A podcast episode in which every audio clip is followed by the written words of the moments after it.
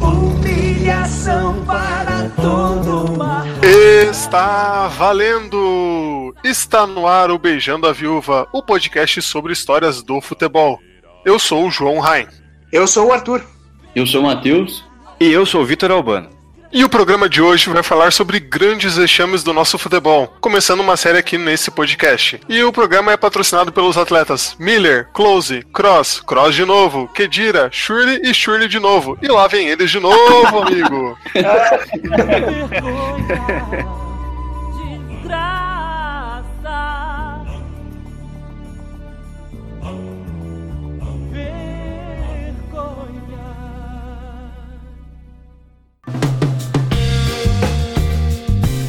Não dá pra não falar de vexame sem começar falando do maior vexame futebolístico de todos os tempos, que como o João falou na abertura, Brasil 1, Alemanha 7, semifinal da Copa de 2014. E lá vem mais. E lá vem mais. Olha a bola tocada, virou passeio. Gol Acho que é um daqueles eventos que a gente sempre pergunta, né? Onde é que você tava quando aconteceu tal coisa? Ah, quando morreu o Senna, quando os aviões bateram nas torres gêmeas, onde você tava? E, tipo, onde vocês estavam quando a Alemanha enfiou 7 no Brasil? Cara, eu é, tava em casa e eu lembro que o meu pai tava fazendo cachorro quente pra gente comer no intervalo. E aí, o Marcelo começa já o jogo, né? E dá um chute que passa, vai muito forte pra fora, né? O chute do Marcelo. E eu falei, puta, o Brasil começou bem, começou acuando a Alemanha, tá bom. E aí, cara, foi aquele baile, né? Aquele passeio da Alemanha. E no intervalo eu comi o cachorro quente mais triste da minha vida.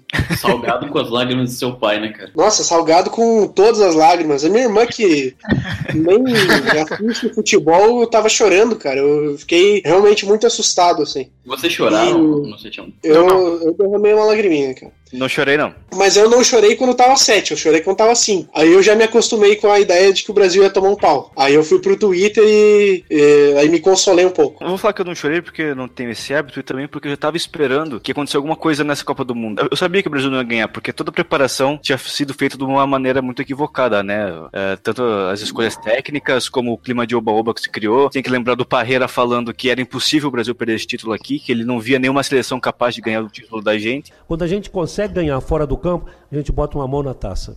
Então nós já estamos com uma mão na taça. É só olhar o time que nós temos, gente. Nós hoje temos a zaga mais cara do mundo e melhor titular da seleção brasileira. Temos o Maxwell que está aqui. Temos outros jogadores que poderão integrar. Nós temos um timaço, o time é muito bom. Jogadores experientes, com qualidade, respeitados no futebol internacional, jogando em casa. Nós retratamos apenas aquilo que nós sentimos.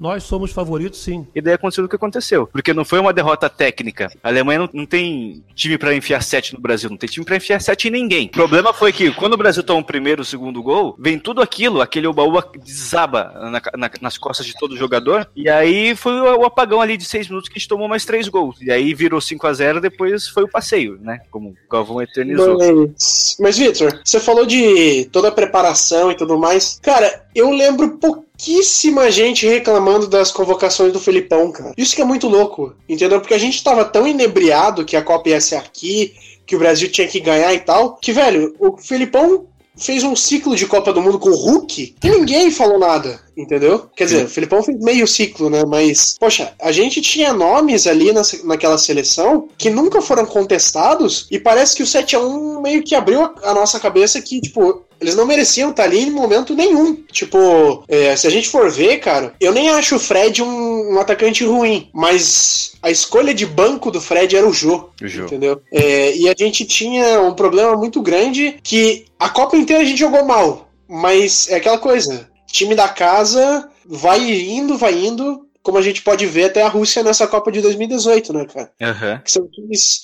que são fracos tecnicamente, mas pelo fator casa às vezes acaba pesando. Mas vocês estavam falando aí sobre é, o clima de oba-oba, não sei o quê. Mas muita gente fala também do emocional dos atletas, o pessoal bota muito na conta do Davi Luiz, do Júlio César, a própria ausência do Neymar, do, do Neymar nesse jogo, do Thiago Silva, vocês acham que tem uma relação direta com o resultado? Cara, o Davi Luiz fora de posição nos sete gols. Não, e, e se a gente for ver, é, quando tava 2 a 0 cara, 2 a 0 em casa, tira alguém e bota um, um zagueiro. Só que o zagueiro que a gente tinha no banco era o grande Henrique Princeso, rapaz. Entendeu? E em nenhum momento. Que assim, foi a escolha mais estranha que o Felipão fez na convocação, mas, cara, ele foi meio que o Tyson, assim, sabe? A gente sabia que ele não ia entrar, entendeu? Mesmo tendo um pandemônio que foi o 7x1, cara. É, o Henrique, ele foi pra Copa porque ele tinha jogado no Palmeiras com o Felipão, né? Tinha ganho a Copa do Brasil de 2012, jogando bem até. Mas nessa, nessa época ele tava no Napoli já, então ele foi como um homem de confiança do Felipão. Mais ou menos como foi o Cássio agora com o Tite, sabe? Cássio e Fagner, os homens de confiança. Mas o nível técnico era muito abaixo mesmo dos outros. E o Fernandinho, cara? Porque é algo que pouca gente fala, mas é que o Fernandinho jogou muito mal também o jogo do, do 7x1, né? Perdeu uma bola pro Tony Kroos ali de bobeira. Não, ele, perdeu umas duas, ou três bolas. né? E Duas fo- fo- foram gols do Tony Kroos. Exato. O, É, o, o- o Tony Kroos, inclusive, ele foi o melhor do jogo, né? Aquele prêmio da, da Budweiser. E se tivesse um prêmio, sei lá, da, da Itaipava de pior de- do jogo, esse é o Fernandinho, cara.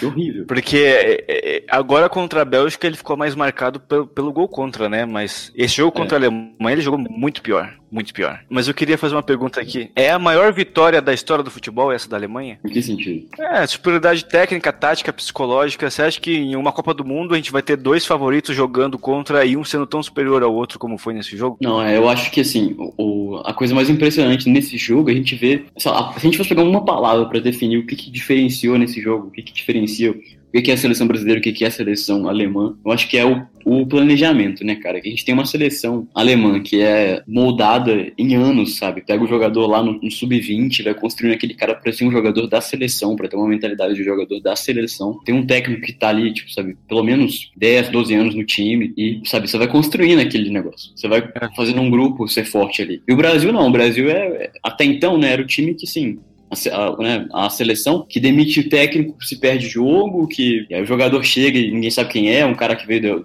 da Europa a vida inteira, sabe? E a Alemanha é, é um sentido contrário. Eu acho que se a gente for considerar que o planejamento da Alemanha é um, do Brasil é completamente diferente, a gente vê uma superioridade aí. Eu acho que esse, esse 7 a 1 ele realmente vai muito além dos gramados, sabe? Ele é toda uma estrutura que tá ali por trás. É, eu não acho que seja a maior vitória, Vitor, porque a Alemanha é uma seleção gigante, né? Então, assim, mesmo que venceu a maior seleção do mundo, que é o Brasil, ainda é, tem um time, tem uma camisa que pesa para em campo, né? Diferente de outros resultados, como por exemplo, talvez aí é, na Copa de 66 a Coreia do Norte ganhou da Itália.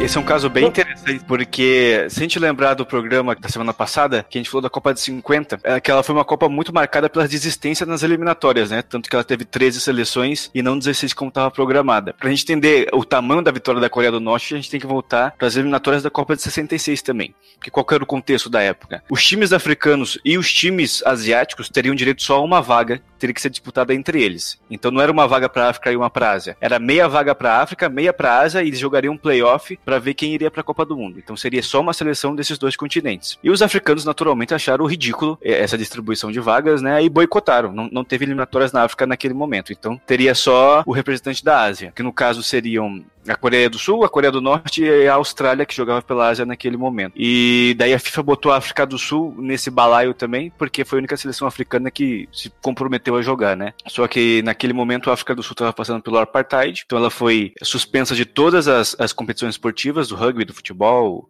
basquete, enfim. E aí ficaram só Coreia do Norte, Austrália e Coreia do Sul. A Coreia do Sul desistiu antes de começar, porque teve uma mudança de sede lá, ia ser no Japão, aí mudaram pro Vietnã ou pro Camboja, eu acho. Ela falou, ah, não, não vou também. E ficaram só Austrália e Coreia do Norte. A Coreia do Norte ganhou da Austrália, ganhou bem e foi pra Copa do Mundo, mas só por isso. Porque basicamente todo mundo desistiu antes de começar. Então era uma seleção assim, azarão total. E quando chegou na Copa do Mundo, da Inglaterra, caiu num grupo com Chile, que tinha sido o terceiro colocado em 62, vamos lembrar. União Soviética, que era uma potência, e a Itália, duas vezes campeã do mundo. E aí a Coreia estreou perdendo pra União Soviética 3 a 0 depois empatou com o Chile, com gol aos 44 do segundo tempo, assim, que não eliminou ela na segunda rodada. E ia jogar contra a Itália na última rodada, o jogo lá em tem Liverpool, se eu não me engano. É, a Itália ia jogar pelo empate. Só que a Coreia ganhou o jogo, 1 a 0 gol do Pak Duik, que ele era tenente do exército também, se eu não me engano. E desclassificou a Itália, cara. Passou para as oitavas, para as quartas de final, na verdade, que na época eram menos times, né? E aí, na, na fase seguinte, o craque Vitor aí pode me, me corrigir, jogou contra Portugal e chegou a abrir 2 ou 3 a 0 e levou a virada de 5 a 3 com quatro gols do Eusébio, né? É, com 25 minutos de jogo, tava 3 a 0 para a Coreia do Norte. A gente tem que lembrar que Portugal tinha eliminado o Brasil na primeira fase, que era o Portugal do Eusébio, um dos maiores jogadores da história de Portugal, né? E com 25 minutos tava 3 a 0 para a Coreia do Norte. Então, os caras quase fizeram uma outra zebra maior ainda, sabe? Eu acho que o- o Brasil tava perdendo de menos da Alemanha do que o Portugal tava perdendo para a Coreia do Norte. Tem que pegar depois minuto a minuto. Tava 5 a 0 com 30 minutos o Brasil. Então foi quase. Foi. Só que daí, o- daí o Eusébio fez quatro gols depois, Portugal ganhou de 5 a 3 e espantou, né? Mas foi uma. uma- A Coreia do Norte quase fez uma semifinal de Copa do Mundo na sua estreia. Quase não ia, eliminou a bicampeã e quase chegou na semifinal. E, Vitor, é muito louco a gente pensar que em 66 o Brasil e a Itália ainda estavam empatados em títulos. Aham. Né? Então, tipo, é, ainda era uma camisa do tamanho da do Brasil. Exatamente. Né? Era, era Itália, Uruguai e Brasil, os dois com dois. Os três com dois. E a Alemanha tinha ganhado em 54. E vale ressaltar também que em 66, é, essa, essa equipe de Portugal, cara, a- tinha eliminado o Brasil, como o Vitor tinha dito, tinha o Eusébio e tudo mais, e era uma seleção que era conhecida por ser extremamente carniceira, né? É Os caras batiam mais Fazia que... muita falta, né? Exatamente. Tanto que o Pelé se machucou no jogo contra Portugal, porque quebraram ele na porrada lá e ele ficou de fora. E outra coisa, né? Puxando o gancho aí de Portugal, né? Portugal que quase tomou um vexame em 66, mas em 2004 acabou sucumbindo para toda a poderosa Grécia, né, Vitor?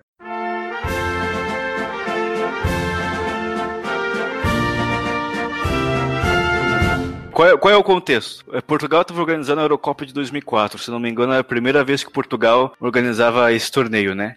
E aí, sempre sabe como é time da casa, sempre é aquela festa. Portugal que já tinha o Cristiano Ronaldo, tinha o Deco, o Figo, então era uma geração muito boa. E era treinado pelo Filipão, que tinha sido campeão do mundo dois anos antes com a gente. Então era uma seleção bem forte no papel. Então estavam bem empolgados para esse campeonato, porque Portugal ainda não tinha nenhum título, né? Nem com o ti- o time do Eusébio lá atrás, eles tinham conseguido ganhar alguma coisa. Então é- era um clima de festa muito grande. E Portugal fez uma grande Eurocopa. Ele caiu num grupo com Grécia, Espanha e Rússia, um grupo difícil. Passou em primeiro lugar, só perdendo para Grécia. Que A gente já vai falar disso daqui a pouco de novo, na estreia, mas passou bem. Depois, nas quartas de final, tirou a Inglaterra nos pênaltis, depois eliminou a Holanda, e na final, em Lisboa, ia jogar contra quem? Contra a Grécia de novo, que tinha ganhado deles na primeira fase lá. Mas assim, a Grécia é um país conhecido por sua filosofia, seus grandes poetas, não é por um futebol bem jogado, hein? Só crise econômica também. pelos seus calotes, E também conhecida pela comida também. Comida grega dizem que é muito boa. e também por aquele grego que o Tony Ramos fez naquela novela belíssima, eu acho. Que tá É, no ar, é. inclusive. É, tá, ainda tá no ar. Tá no É a reprise. Mas enfim, e aí a Grécia ganhou o jogo 1 a 0 gol do Caristés, eh, num título mais. talvez um dos títulos mais absurdos da história do futebol, assim. É. Porque a Grécia depois nunca mais fez nada, né? Mas foi, foi a Lisboa e ganhou de Portugal lá. A Grécia também nunca tinha ganhado um título, foi, foi a Portugal e ganhou. Deixou Portugal sem título por mais uns anos ali. Então só foi ganhar a Eurocopa de 2016 lá na França, num contexto muito parecido, né? Portugal chegou como azarão, no final ganhou de 1 a 0 do, do time da casa na final. Queria falar sobre a gloriosa campanha grega lá na Eurocopa de 2004, que eles ganharam todos os jogos do mata-mata por 1 a 0. Grandiosas partidas da seleção grega contra a França, República Tcheca e Portugal terminaram em 1 a 0. Ah, tá certo, cara. É, Cada um joga com o que tem, né? Exato. Ô, ô, ô, João, o grego ele é muito racional, cara. Só precisa de 1x0 pra poder vencer, ele faz 1x0 e acabou o jogo. Exato. Brilhante comentário, Matheus. Brilhante, brilhante. Obrigado, obrigado. Eu estudei pra ele. Mas vocês diriam que essa foi a empírica geração grega? Se bem que o empirismo é do John Locke, Victor. Aí já é um pouco depois. Ah, então. Fica a piada aí pra, né? Mas vale destacar, gente, que o Caristeas fez o gol e a- ele jogava no Werder Bremen nessa época e pouco depois ele foi pro Ajax. Ajax. Aliás, Ajax, que é um herói grego da, da Guerra de Troia. Olha só como as coisas Olha. se conectam. Caraca, olha que, né? Que loucura. E vale destacar a brilhante carreira do Caristias no Ajax, que ele jogou um ano e fez 12 gols e depois já foi pro Feyenoord. E aí, né, nunca mais atingiu nada. Nem precisava, né? O cara é o maior herói grego desde o Rei Leônidas, o que ele precisa?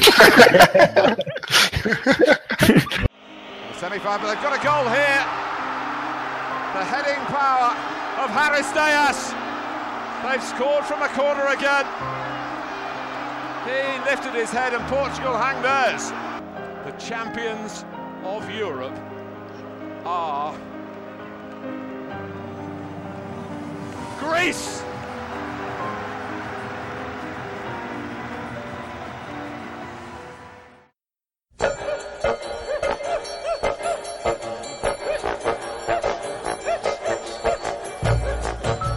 É, agora a gente vai deixar de falar de vexames internacionais para falar de vexames nacionais, que são potenciais muito mais vexames, porque os times brasileiros eles não cansam de tomar vexame. Não, é, a gente tem esse talento natural. Todas as camisas brasileiras já tomaram vexames homéricos, para não perder o gancho com a Grécia aí. E, e, e já vamos começar então com o time da maior torcida do Brasil, pelo menos, né, Vitor? Solta o hino do Flamengo aí!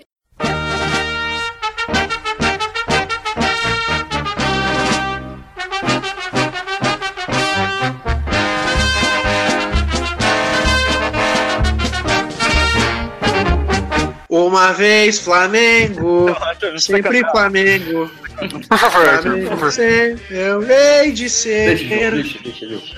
É o maior prazer vê-lo brilhar, seja na terra, seja no mar. Copa do Brasil de 2004, final, Maracanã lotado, Flamengo e Santo André. Santo André é de São Paulo, aqui, interior de São Paulo. Um time pequeno regionalmente, mas que fez uma campanha surpreendente na Copa do Brasil de 2004 e chegou à final, eliminando grandes camisas do futebol brasileiro, como Palmeiras, como o Guarani, o América, o Atlético. Como Guarani? O campeão brasileiro, né? Comprado com o Santo Guarani André. é camisa grande, cara. Respeita o Guarani. Não, e Vitor, é, pode soar político, mas o, o ABC Paulista geralmente revela é, pessoas que ninguém dá nada e acabam conquistando o Brasil. Vamos cortar isso aí. Vamos cortar isso. Pô, ele tava falando do grande Ademar, cara. Porra. Exatamente, porra. Só assim, que a, a Copa do Brasil nessa época era mais fácil um time de menos camisas chegar na final, porque ela não contava com os times da Libertadores, né? Que em teoria seriam os grandes times do Brasil naquele momento. Então sobravam menos times, assim. Tanto que a semifinal dessa Copa do Brasil, uma foi Flamengo e Vitória. E a outra foi Santo André e 15 de novembro do Rio Grande do Sul, lá de Campo Bom. Dois times bem inexpressivos assim naquele momento, mas que fizeram uma semifinal de Copa do Brasil. E, então o Flamengo chegava como grande favorito para esse jogo. Porque no primeiro jogo em São Paulo, que foi lá no estádio do Palmeiras, o Palestra Itália, foi 2 a 2 Então o Flamengo vinha com vantagem do 0 a 0 do 1 a 1 pro Maracanã, ou de qualquer vitória simples, né? Para qualquer um dos lados. Mas eis que aparece Sandro Gaúcho E Elvis. e Elvis pelo Santo André, que era treinado por Pericles Chamusca, e o Santo André ganha o título no Maracanã, coisas que poucas seleções, poucos times na história conseguiram, né? Ganhar um título no Maracanã lotado. Santo André quer o final do jogo, acabou! Acabou! O Santo André é campeão da Copa do Brasil de 2004. Faça festa, torcedor do Ramalhão. Você que é do ABC, você que é do Santo André, faça a sua festa com todos os méritos.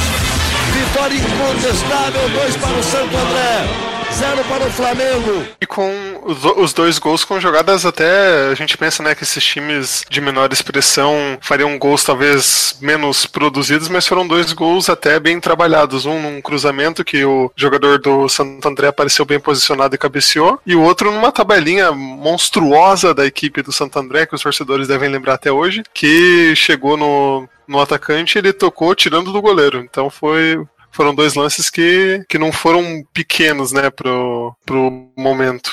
Vamos só dar as escalações aqui desses times? Então vamos lá. Santo André. é, tinha o goleiro Júlio César, jogando com três zagueiros ali, com Dedimar, Gabriel e Alex. O meio era com Daguia, Dirceu, Ramalho e Alves. E Romerito, grande Romerito. E os atacantes eram Sandro Gaúcho e Osmar. O Flamengo, por sua vez, tinha um goleiro aí que já foi citado hoje, chamado Júlio César. É homônimo do goleiro do Santo André, mas tem dois vexames a mais.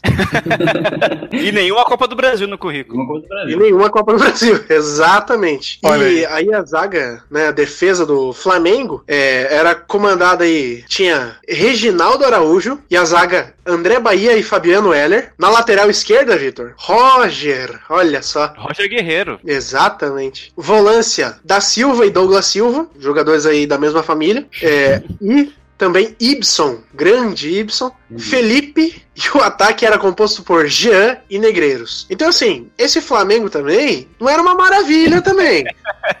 Exatamente. Se você for ver essas escalações aqui, podia, se eu olhasse errado aqui, eu poderia falar que a escalação do Santo André é essa, era essa do Flamengo, né? Mas, enfim. Mas só um detalhe que o técnico do Flamengo era o Abel, Abelão, Abel Braga, que no ano seguinte perdeu uma outra final de Copa do Brasil pelo Fluminense contra o Paulista do Jundiaí. Acho que nas duas maiores zebras da história da Copa do Brasil, o Abel Braga estava sempre no lado perdedor. Então ele tem bastante experiência com isso também. Eu queria ressaltar que é um momento ímpar na história do futebol brasileiro que Abel Braga não estava treinando o Fluminense nem o Internacional.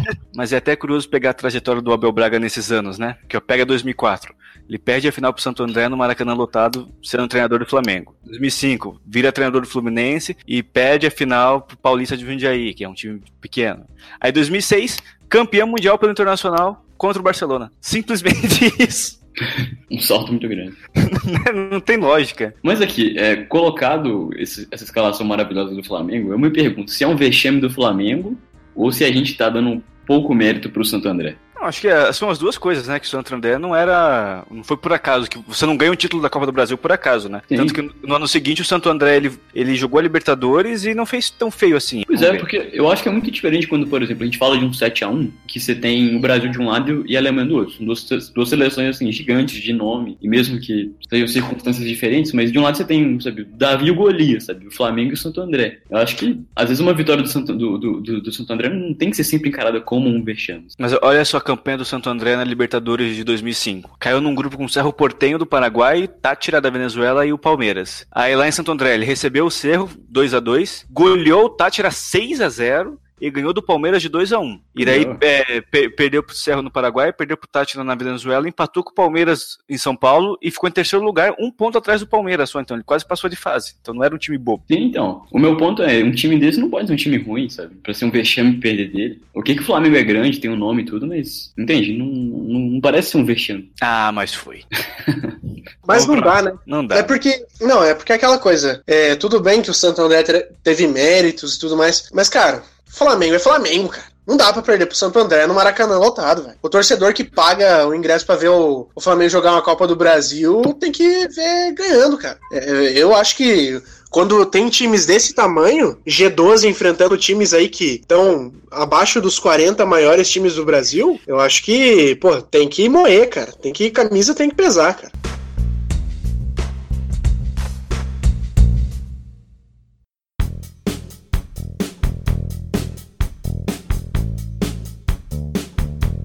Mas seguindo na Copa do Brasil, oitavas de final da Copa do Brasil de 2005, Vasco e Baraunas do Rio Grande do Norte, jogos de ida e volta. Primeiro jogo lá em Mossoró, que é onde joga o Baraunas, né? 2 a 2 E na volta, o que, que aconteceu na volta em São Januário? Aconteceu o inesperado, o que fez o, o glorioso Baraunas aparecer nesse podcast, né? A vitória da equipe do glorioso estado do Rio Grande do Norte. O Romário jogava pelo Vasco e o atacante do Baraunas era o Cícero Ramalho, que virou Cícero Romário porque ele marcou nesse, nesse jogo. Aí foi 3 a 0 pro, pro Baraunas. Pô, assim, com todo respeito ao Cícero Ramalho, mas se você der um Google pra ver a, a cara do sujeito, ele, né, com todo respeito, ele parecia mais um massagista do clube do que um jogador. Com certeza. Caralho, maluco. Eu abri aqui. Não, porque não tem nem aquela, aquela cara assim de, de atleta magro, sabe? Ele tinha até uma carinha rechonchuda, de tiozinho mesmo, sabe? Não era uma cara de, de jogador mesmo, cara. Assim, ele era bem acima do peso mesmo, cara. Era Tem uma, impressionante.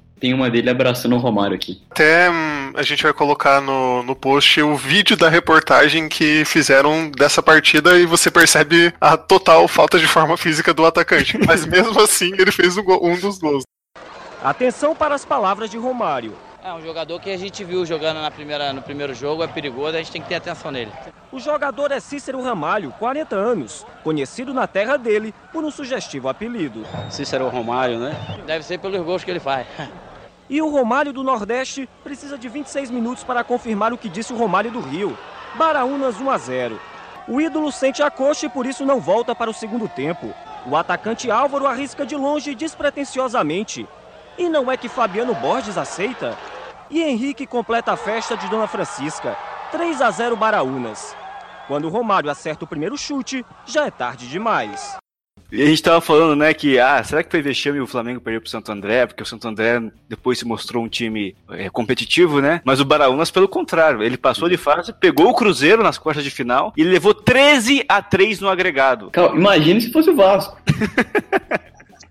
Mas eu queria trazer uma curiosidade aqui do Cícero Ramalho, que ele, em 2016, ele conduziu a, a tocha olímpica lá em Mossoró. Olha, Olha, só. só. Mais uma curiosidade aqui do, do grande Cícero Ramalho. Em 2004 ele pesava 103 quilos. E ele não é um cara alto, né? Ele não é o cara alto, exato. Não, não é um cara alto. Vale destacar que agora, vendo fotos mais atualizadas dele aqui, pelo menos onde eu achei no, no Globo Esporte aqui, hoje em dia o Cícero Ramalho tá melhor fisicamente do que tava quando ganhou o jogo do Vasco. Isso quase 15 anos depois, né? Imagine se Posso- fosse hoje esse jogo. né? E não, e aquela coisa, né, Vitor, que você tinha comentado na fase seguinte, o Baraunas levou no agregado 13 a 3. 13? É, cara, é muito absurdo. Não, não tem como tomar 13 gols em dois jogos. Se você botar o time da suburbana aqui de Curitiba contra o, o Cruzeiro, não, não vai tomar 13, cara. Ô, Arthur, eu vou te falar que eu conheço uma seleção que tomou 10 em dois jogos de Copa do Mundo, hein? É. Mas o zagueiro do Baraunas não era o Davi Luiz. Graças a Deus. Senão seria 20 e poucos, teria passado da casa dos, dos 10. aí. Né, Mas, pô, 13 é, é muito absurdo, cara. Não dá. E o Vasco perder pra um time desse também não dá, né, Vitor? E Arthur, na nossa lista aqui, o próximo item não é um jogo só, é um ciclo de um time que culminou com um reba- um rebaixamento para a terceira divisão. Está falando do Fluminense no final da década de 90.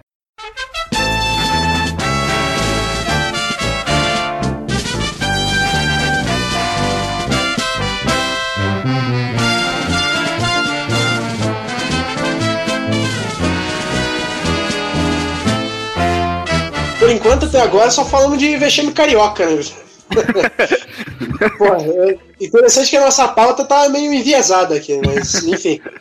É, mas, cara, é aquela coisa. Fluminense é um dos times que se considera um dos 12 maiores do Brasil e não dá, cara. Não dá pra cair pra Série C, bicho. O Coritiba, que é um time que muitos dizem ser muito menor do que o, o Fluminense, nunca caiu pra Série C. O Paraná Clube nunca caiu pra Série C. Entendeu? Então, assim, é, não dá, cara. Mas qual é o contexto dessa situação? O Fluminense foi rebaixado para a Série B em 96, mas teve uma virada de mesa lá e ele acabou jogando a Série A de 97 de novo. O que aconteceu? Foi rebaixado mais uma vez para a Série B.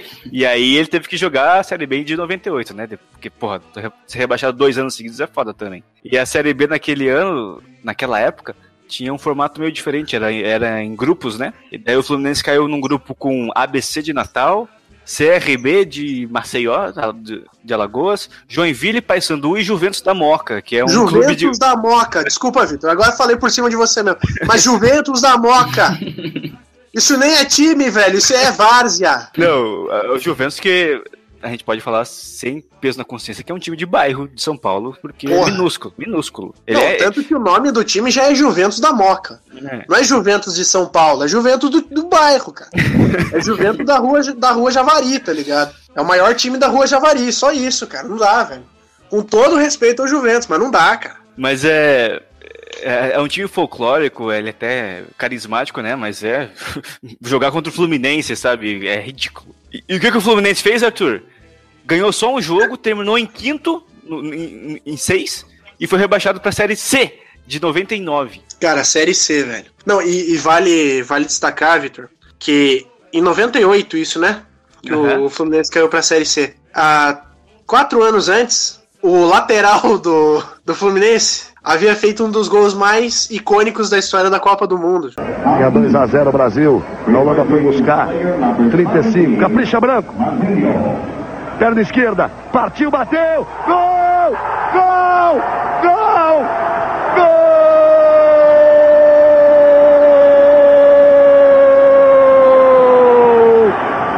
É do Brasil!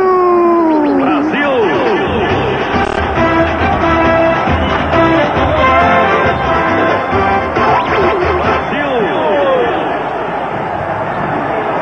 Assina Branco! Assina Branco! E é, o Branco, né? Era lateral do Fluminense nesse O campeonato. grande lateral branco.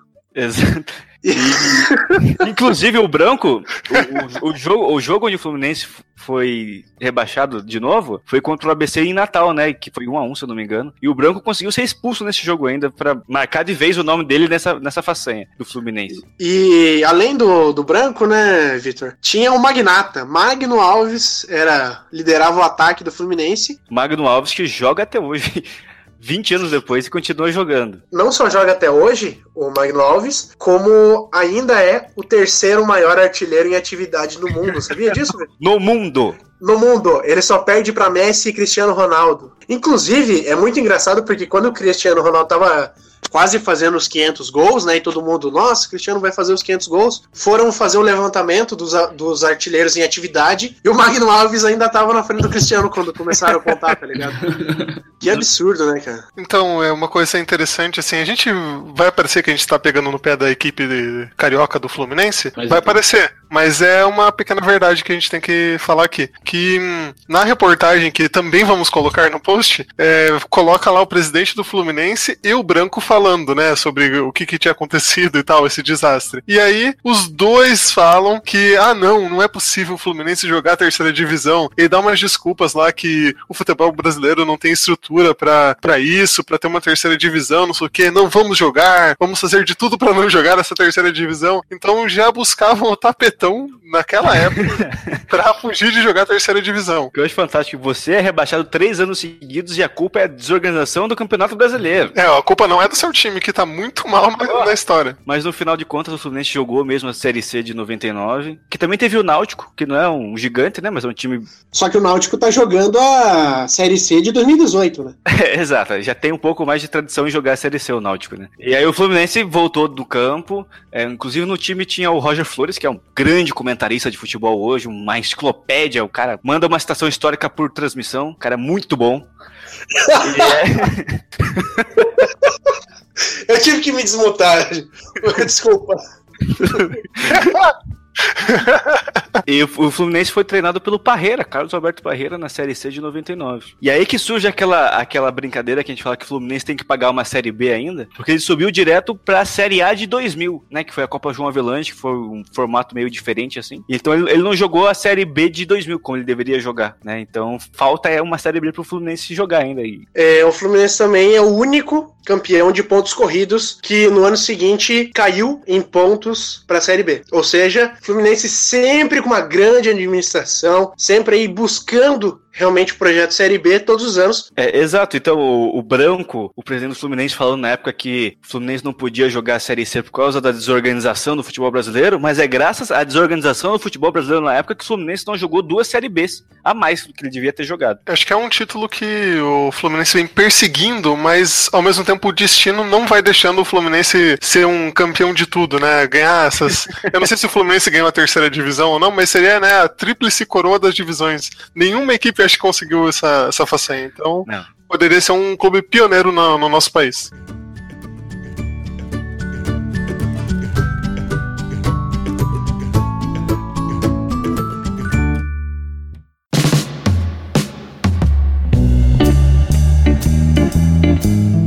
Então, seguindo com os nossos fracassos nacionais e saindo do nosso amado estado do Rio de Janeiro, vamos pro estado de São Paulo, estado vizinho ali, que tem um vexame bacana da gente discutir aqui, que é Mirassol 6, Palmeiras 2, no glorioso Campeonato Paulista de 2013.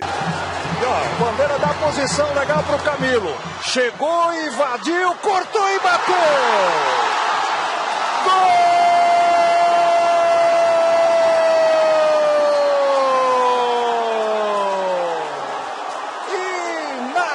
Inacreditável! É o sexto gol do Mirassol, hein? Olha o lançamento. Ele encara ali o zagueiro, corta e tira do Fernando Praz. 6 a 2.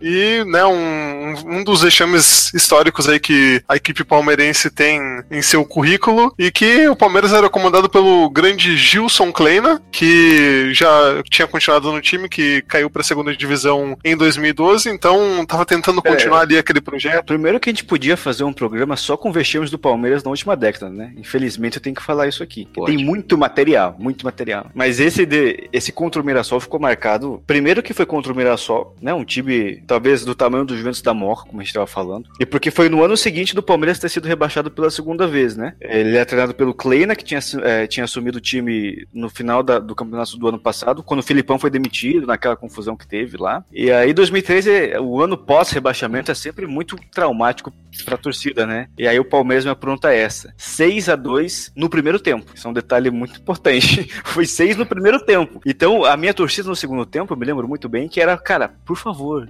para. Não, não, não, não dá mais. Eu- e até tem uma história desse dia. Minha mãe tava aqui comigo. E eu lembro que quando eu cheguei, é, o jogo era tipo 8 horas. Eu, eu liguei a TV 8 e 3 e tava 1x0 pro Mirassol já. Eu falei, porra, que merda. Mas vamos lá. E aí a minha mãe tava comigo e lá por uns 10 minutos ela começou a falar no telefone, né, na sala, né? E aí o Mirassol abriu 3 a 0 o Palmeiras fez 3 a 2 Daí no finalzinho o Mirassol fez mais 3 gols e, e fechou 6, né? E eu lembro que eu tava catatônico, né? Eu tava mexendo no computador, assistindo o jogo na sala e catatônico, assim, minha mãe no telefone esse tempo todo. Aí no intervalo ela desligou, olhou pra mim assim e falou: Meu filho, o que que aconteceu com o seu time?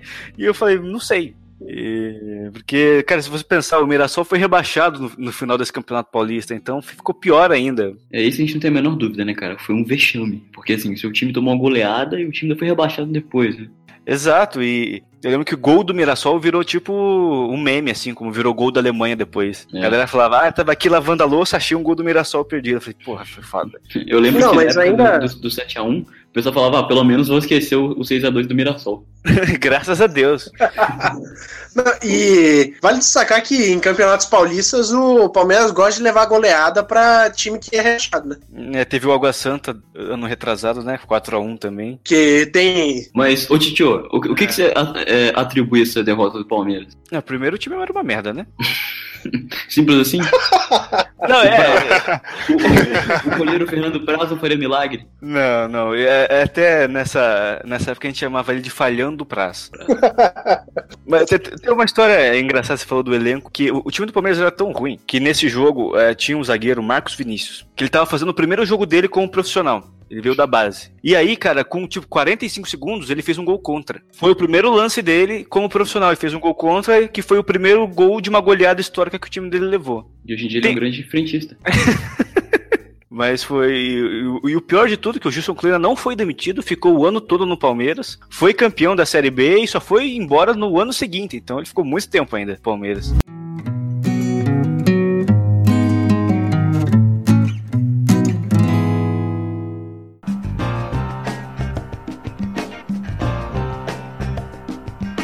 Existem muitos tipos de vexames, né? Como já falamos aqui. O 7x1, o Flamengo Santo André, o 6x2 do Mirassol. Mas existe aquele vexame que ele não é nem pelo placar, é pela moral. Sabe? Que o time sai humilhado de campo por uma, por uma outra questão, que é o caso do Atlético Mineiro e Cruzeiro, primeiro jogo da final do Campeonato Mineiro de 2007. O que aconteceu nesse jogo? É, o primeiro tempo foi 0x0, foi, foi 0 a 0, né? O primeiro jogo era, era lá no, no, no Mineirão, os dois foram no Mineirão, né? Mas o Atlético como mandante. O primeiro gol foi no comecinho do segundo tempo, né? Aí ficou aquele jogo pegado, e aí os 35 do segundo tempo teve um gol. Aí teve a mesma coisa que teve no 7x1, um apagão, cara. O time parou de jogar bola. Aí, jogo clássico, né? Ficou violento, teve um pênalti. E é por isso que esse jogo entra nessa lista, porque esse é o lance capital. O, o Atlético faz 3 a 0 aos 46 do segundo tempo, batendo pênalti. Na saída de bola, o jogador do Cruzeiro vai recuar pra, pra, pra zaga, ele recua meio que forte, o, o jogador atlético vem do campo de defesa, rouba a bola, dribla o zagueiro e chuta pro gol com o goleiro Fábio do Cruzeiro de costas ainda, indo pegar a bola do pênalti. Que tava dentro do gol.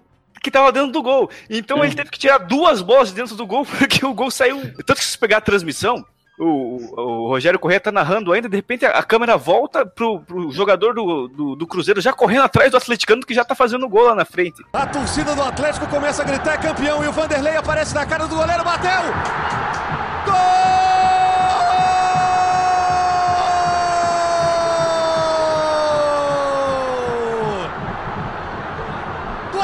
Atlético! Vanderlei! Vanderlei! O Fábio tava de costas pro gol, você vai ver o lance. Olha a jogada do Vanderlei. Ele tocou pro gol com o Fábio de costas. O Fábio desistiu da jogada, ainda estava abatido pelo pênalti sofrido e o Vanderlei esperto mandou a bola pro gol. Comemora o Vanderlei. Olha a jogada do Vanderlei, fez o drible, tocou pro gol vazio com o Fábio isolado, olhando para baixo. E aí criou essa cena emblemática e patética, se você me permite dizer, do goleiro Fábio tirando duas bolas de dentro do gol. Tem uma foto dele com, a- a- se- segurando duas bolas, né? Na mão.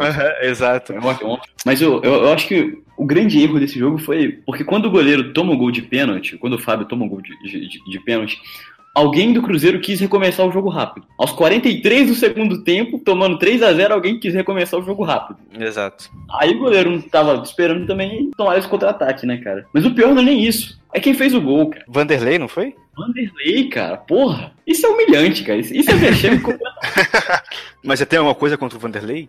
porra toda, cara. Ele fez esse gol.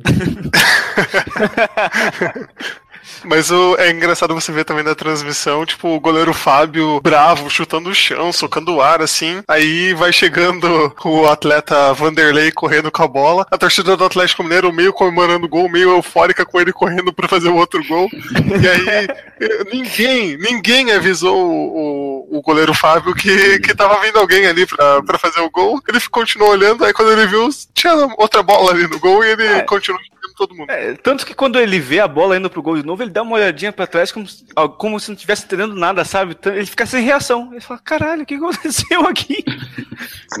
o cara que tava vendo em casa, e daí ele foi ao banheiro rapidinho quando ele voltou e fala, caralho, o que aconteceu? O pênalti vale dois? É. Mas eu acho impressionante como que o Fábio conseguiu se manter no time depois disso, cara. Porque eu lembro que depois que isso aconteceu, foi crucificado, né, pela torcida, por todo mundo. Fui dar uma pesquisada que o Vanderlei ainda joga aos 39 anos pelo Tubarão. O Tubarão que inclusive vai estar em outro podcast aqui. Já tô dando a, Spoiler. um spoiler aí.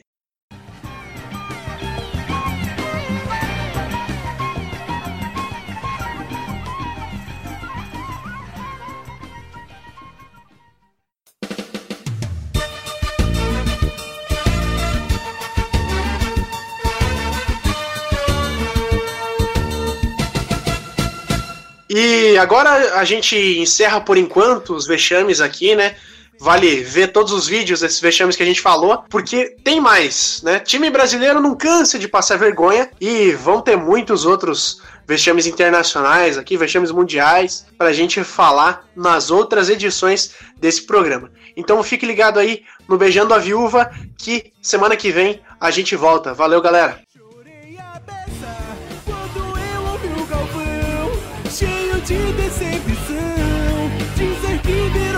Passeio. Fizeram a festa, queria que fosse mentira. Teve até gol do que dirá, Júnior, o que aconteceu?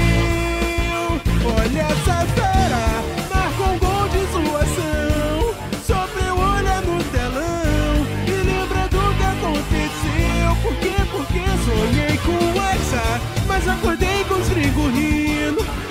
tipo esse menino, chorando no copo que bebeu. Oh, foi triste sim, foi triste sim. Foi um, dois, três, quatro, cinco, seis, sete, ah, uh. Foi triste sim, foi triste sim. Nós tomamos sete, sete, sete, sete, sete, sete. Este podcast foi editado por Icarus Produtora, soluções em audiovisual.